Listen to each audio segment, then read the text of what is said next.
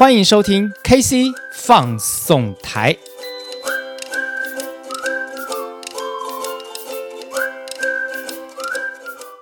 KC 放送台，开心来放送，为您放送工作生活大小事。大家好，我是 KC。那么很开心，今天又要来跟大家聊聊天了。那么上个礼拜呢，我们聊的是什么？我们聊了管理的哲学，大家还记得吗？其中我们呃聊到了围观跟授权。好，身为一个主管，我们不应该什么事情都往身上揽，我们应该把这个权力放出去。那么，同时在这个过程当中，我们应该要善尽督导的责任，我们要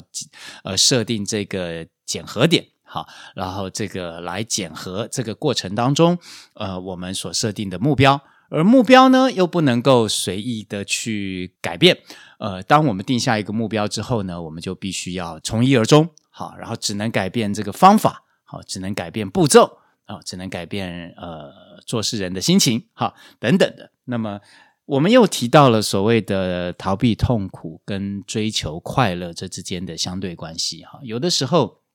逃避痛苦跟追求快乐是事情的一体两面了。就像上次我提到了，就是当我们要去呃做一件事情的时候，有的时候让两个团队做一个彼此的竞争，也是一个相当好的一个方式。赢的人可以得到适当的奖励，而输的人可能不一定要惩罚，但是他们却因为输而可能心有不甘，或者是觉得感觉不是很好。那创造这种痛苦的感觉，有的时候会比处罚还要来的让人更难受。当然。前提是什么？前提是要他在他要非常的在乎这件事情。如果就像上礼拜我们讲的，每天都 blue，上班对他来讲不开心，那么他就不会为了一件事情的完成而高兴，也不会为了一件事情的没有完成而感到痛苦。那么我们必定要让每一个伙伴在这边工作是有目标，而且觉得很荣幸能够跟大家一起工作，然后完成工作就是他最大的指标的时候。那么这样的氛围之下，如果没完成的痛苦才是真痛苦。好，那么今天呢，要来跟大家讨论的是什么？来跟大家谈谈的是，聊聊的是管理哲学后面的两个。呃，第一个是什么？第一个就叫做绩效奖励跟绩效惩罚。那大家都知道，绩效，如果今天我有绩效，我肯定是要得到奖励嘛。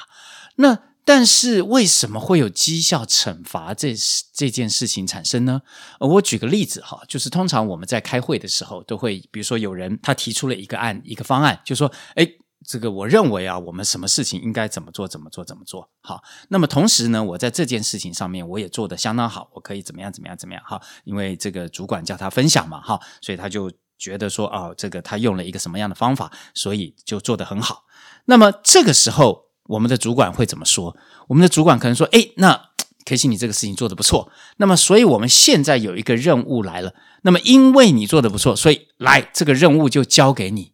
天哪，应该这么说啊，交付任务给我们是我们的应尽的责任，也就是本来就应该做的事情啊。但是，因为我们做得好，所以主管凡事都要交给我们，凡事都要。”放到我们的身上来做的时候，很自然而然的，对他来讲，那个刚开始接被信任的这种信任感跟感觉受到激励的感觉，会慢慢的消失，而那种惩罚感会逐渐上升。为什么？因为为什么业绩做得越好，或者是绩效越好的人做越累，但是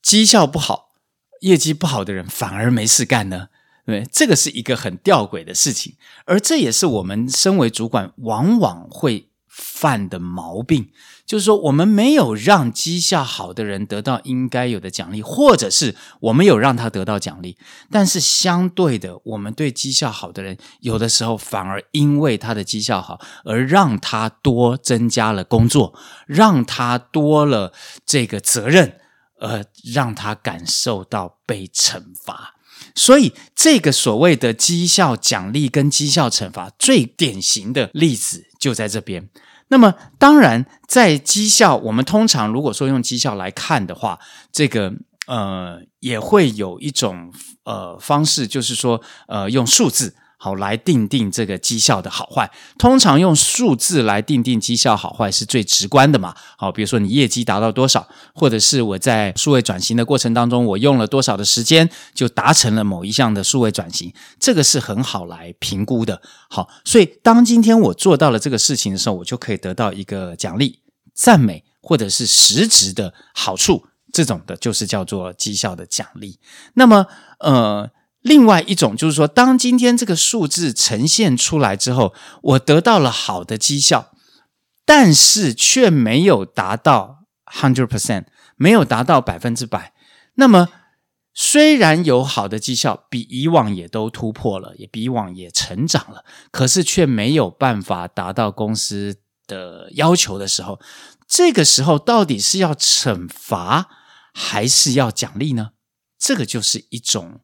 管理的一种艺术了。好，那么我们常常在讲说，当今天绩效带给我们的是一种愉悦的的这种，呃，怎么讲？就是说，绩效的提升对我们来讲是一种很好的精神鼓励的时候。那么，如果没有达到目标，当然我们要去评估为什么没有达到目标的这个原因。但是如果绩效提升了，没有达到目标，提升这件事情就好像没有被提出来了，或者是我们常常会习惯说一句话，就是 “yes but”，就是说你们这次的绩效做得不错，但是没有达成目标。你们这次绩效做得不错，但是只有九十八分。好，这个就好像这个这个呃小这个我们的小孩他在学校考了考试回来，好九十八分。已经是很好的成绩了，但是还是会被处罚。为什么？因为没有一百分呐，对不对？但是他明明就是比之前都已经进步了呀，那为什么不能因为这一点进步而得到奖励呢？而却要因为没有达到一百分而得到惩罚呢？KC 举这个例子，也是希望大家能够去思考一下，有没有哪一些情况是我们在。呃，我们管理我们的工作上面的事情的时候，我们会犯的毛病，好，我们会不会变成了一种吹毛求疵的酷吏啊？酷吏是什么？就是严酷的官吏，就是目标高非常好，但是呢，目标虽然没有达成，但是因为我们定定的目标很高。那么虽然没达成，已经有长足的进步，我们已经熟练了做法了，我们已经熟悉了这个这个新的新的作业模式，然后我们也不让让我们产能在逐步的提升当中，然后我们的斗志也都非常的高昂。那么这样其实就已经是在达到顶峰的路上的时候，其实这个时候就应该要给适当的鼓励跟奖励激励。如果我们只是看数字，然后。用数字来定定是不是能够奖励，而却完全忽略了人性需要被鼓励的这一面的时候，其实这种惩罚、这种被对待，就是相对的一种惩罚。也就是说，嗯，如果是这样，我连考九十八分都要被打，都要被处罚，或者是我们业绩已经成长了这么的不容易，却因为没有达到百分之百。的目标，而这个这个被数落了，而被这个制定了一个一个一个更严酷的一种对待的方式的时候，那么这样的呃，对于人的心态上面感性的那一面就才就开始产生了什么逃避，就会开始产生不愉悦，或者是甚至不想继续再做下去的这种负面的。反面的想法，那么所以这样的话，也是我们在管理上面应该去留意到的一种这个效应，好，不能让这种负面的效应发酵。如果我们呃，因为我们的管理的这种一板一眼，或者是我们没有适时的去理解人心理上需要被鼓励的这种心情的时候，而做出了这样子的这个这个这个呃，好像类似惩罚的事情的时候，那么其实对我们的。绩效是不会有帮助的，好，所以刚刚提到的是绩效奖励跟绩效惩罚，大家可以思考一下，好，好的。那么再接下来我要跟大家谈到的是什么？叫做心力跟除弊。什么叫心力跟除弊呢？从字面上来看，当然心力就是高兴的兴，然后利益的利，就是做一些事情让我们可以更好。那除弊是什么意思呢？字面上来解释的意思，就是说我们要把一些不好的弊端能够让它除掉。那么照理讲，新力跟除弊这两件事情，在一个单位里面，在一个公司、一个团队里面，都是应该要做的事情。那么我们做了新力比较多，还是除弊比较多呢？这个就会看一个领导者他的目光是放在什么地方。如果我们做的除弊比较多，就表示我们一直在看我们不够好的地方，我们一直在看负面的地方，这不是错的，而是我们一直想要改进，一直想要改正我们不够好的地方。那么，呃，但是呢，从另外一个角度来看，如果我们去心力，我们去想怎么让这件事情能够做得好，想一些办法让事情可以朝正向发展的时候，是不是有很多不好的地方就会伴随着消失？所以，KC 今天要跟大家谈这个心力跟除弊，我的想法是这样子的，就是说，当我们知道说，哎，我们单位有一些散漫了哈，我们单位好像这个这个呃做起事情来没什么劲儿啊，或者是我们的绩效不是太好啊，或者是怎么样的时候，我想要去改变这个事实，但是我们要用心力的方法去改变这些弊端，比如说，好，我们去做一些呃这个设计，比如说我们。早上来可以用一个呃一个什么样的方式？比如说前十分钟可以提供免费咖啡，或者是说呃这个呃准时到的人一个月都准时的时候，我们可以有一个什么样的小小的奖励？好，可以有个下午茶，或者是怎么样？诸如此类，大家是不是在这个迟到的部分就会越来越少？因为大家想要去得到这个奖励嘛，或者是得到早上别人的赞美。好，那么。如果我们只是在说“哎呀，你们不应该迟到啊，你们这个怎么样怎么样”，如果只是在用负面的方式的时候，那其实没有办法改变这个现状。所以用心力的方式来去除这个弊端。那么再来一个，就是说有很多事情是我们一时半刻解决不了的。可是你把想法一直放在这个上面的时候，不仅没有办法改变这些弊端，而且你可能会原地打转。就是说，不仅事情没有解决。你连该做的事情都没有做，所以有一些事情啊，当今天规定下来我们应该做的时候，该做的做。可是中间有一些东西，我们意识到说有一些是我们做的不够好的，或者是说，呃，举例来讲，比如说我们在中间团队的人际关系之间不是那么好，好，那么我们就想尽办法了要去改善我们的人际关系，但是实际上。虽然我们中间人际关系没有非常好，但是大家也没有敌对啊，也没有仇视啊。虽然你认为人际关系更好，可能对我们的这个工作推展会更好，但是实际上，呃，如果我们先不用去管人际关系这件事情，我们先来想想怎么让我们的工作能够绩效提升，怎么样能够透过一些方法，比如说竞赛也好，或者是。呃，互相的这个一些一些这个这个绩效上面的呃评比也好，等等这些，让绩效同提升的同时，我们之间的关系自然而然也就融合了。好，或者是透过分组的方式，或者是透过什么样的方式，让大家过去可能在工作上面并没有一起共事，所以关系没有这么密切的这个问题，能够透过一个好的方法打破，然后除了。绩效提升，关系自然而然也就好了。那么，所以 KC 认为，在心力跟除弊这两个点上面，我们应该先从心力的角度去看，怎么样做哪些事情会对我们的单位是更好的，会对我们的公司、对团队是更好的。那么除弊的部分，找到 key point，慢慢逐步的解决，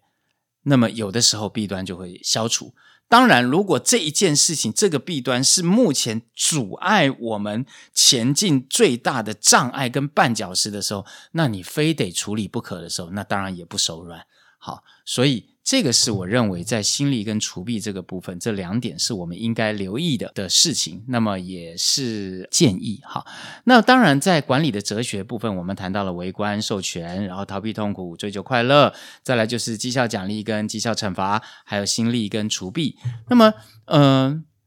其实，在绩效的达成这个部分，哈，其实我觉得啦，呃，我们我们管理的目的，哈，最主要的目的跟功能，当然就是要达成目标嘛。但是，其实一个好的管理的目的是高效率的达成目标，而不是仅仅只是达成目标而已。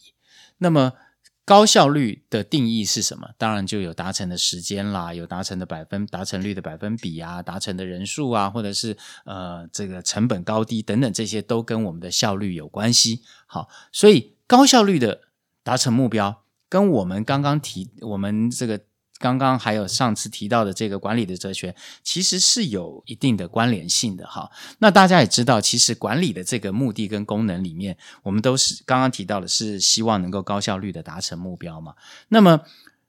往往很多事情是在我们没有做的时候，我们会对它非常的陌生，我们会对它不习惯。可是事情总是这样子，总是由陌生到习惯，习惯到自然。好，那么大家要知道，如果我刚开始不习惯做这些事情，那么呃不习惯去呃这个调整 SOP，或是不习惯去调整这个这个呃我们在绩效检核上面的一些检核点的时候，那么刚开始一定会有一些可能会抗拒，或者是可能会做得不好，但是透过一定的沟通了之后，它就会变成是一种习惯，习惯就会变成是自然，所以做事。未来，只要你把这一部机器转动起来，转动的时候，刚开始启动的时候，力量一定是要用的比较大。就像我们车子在起步的时候，一定比较耗油嘛。可是等上了高速公路之后，这个转动的这种惯性，会让我们不仅快，而且又省力。好，所以当我们碰到推动的过程当中，我们的管理碰到了阻碍的时候，不要害怕，要能够面对问题。去解决，从人性方面，从管理方面，从这个这个感性跟理性的这个方面去解决，然后让大家习惯在一个高产能的情况之下呢，它就很难掉下来。因为如果我习惯了高绩效的时候，绩效不好，不用主管来盯，自己都会觉得不好意思，自己都会觉得应该要受到惩罚。所以，更何况是我们是在长期处在一个高绩效的情况之下，大家都会喜欢。这样的团队跟环境氛围，但是啊，这件事情是这样子啊。如果今天反过来讲，我们都不做管理，也是会习惯的哦。因为我们对管理很陌生，所以我们就不做管理。所以不做管理这件事情也会从陌生变成习惯，习惯不做管理，然后自然而然不做管理，自然而然绩效就很低。所以陌生、习惯、自然，从管理面来看。是这样的，从不管里面来看也是一样的。好，所以那么最后呢，来跟大家再提一下，就是说，事实上，通常啊，我们在学很多东西啊，就是说，呃，主管或者是我们自己本身都会希望，就是说，我们来培训一下，我们来做个训练，都希望训练之后啊，能够产生好的绩效。但是实际上往往都是事与愿违了，因为培训它是不会自然产生绩效的，我们不应该有这种奢望。培训不过就是让我们有知识，但是技巧或者是要让这件事情做得顺，是要不断的执行，它才会变成什么样？才会变成这个产生高绩效。好，那但是在执行的过程当中，我们今天也好，上一次也有提到，就是说我们要设定督导的这个检核点，因为我在过程当中，大家不知道有没有发现，我们在工作的时候，我们是，我们不是排斥督导，我们只是不希望被高压的管理，或者是管理变成一种手段，好，而不是目的。就像比如说今天闯红灯会被罚钱，其实罚钱这件事情是目的吗？不是。罚钱只是手段，我们用了罚钱这个手段来让你下次不要闯红灯，所以我们往往在处理很多事情也是一样，不要把手段跟目的搞混了。今天培训，它是希望我们透过培训让这个知识我们吸收了之后，我们还要去执行，透过执行这个手段，让这件事情变得更好，达到什么？达到提升的目的，中间搭配上。督导，然后让这个主管能够得到好的掌握跟管理，那么让事情变得更好。好，所以今天跟大家谈了管理的哲学的后面的两点，也就是什么呢？也就是绩效奖励跟绩效惩罚之间的关系，还有就是心力跟储备之间的关系。那我不知道大家对这个部分是不是有学习了呢？那么也欢迎大家，如果有什么问题的话，可以呃留言，让 K C 也知道你的想法，好，或者是我们可以互动一下。那我想今天的时间也差不多到这里了。我们就下礼拜见喽！KC 放送台，开心来放送，为您放送工作生活大小事。大家下周见，拜拜。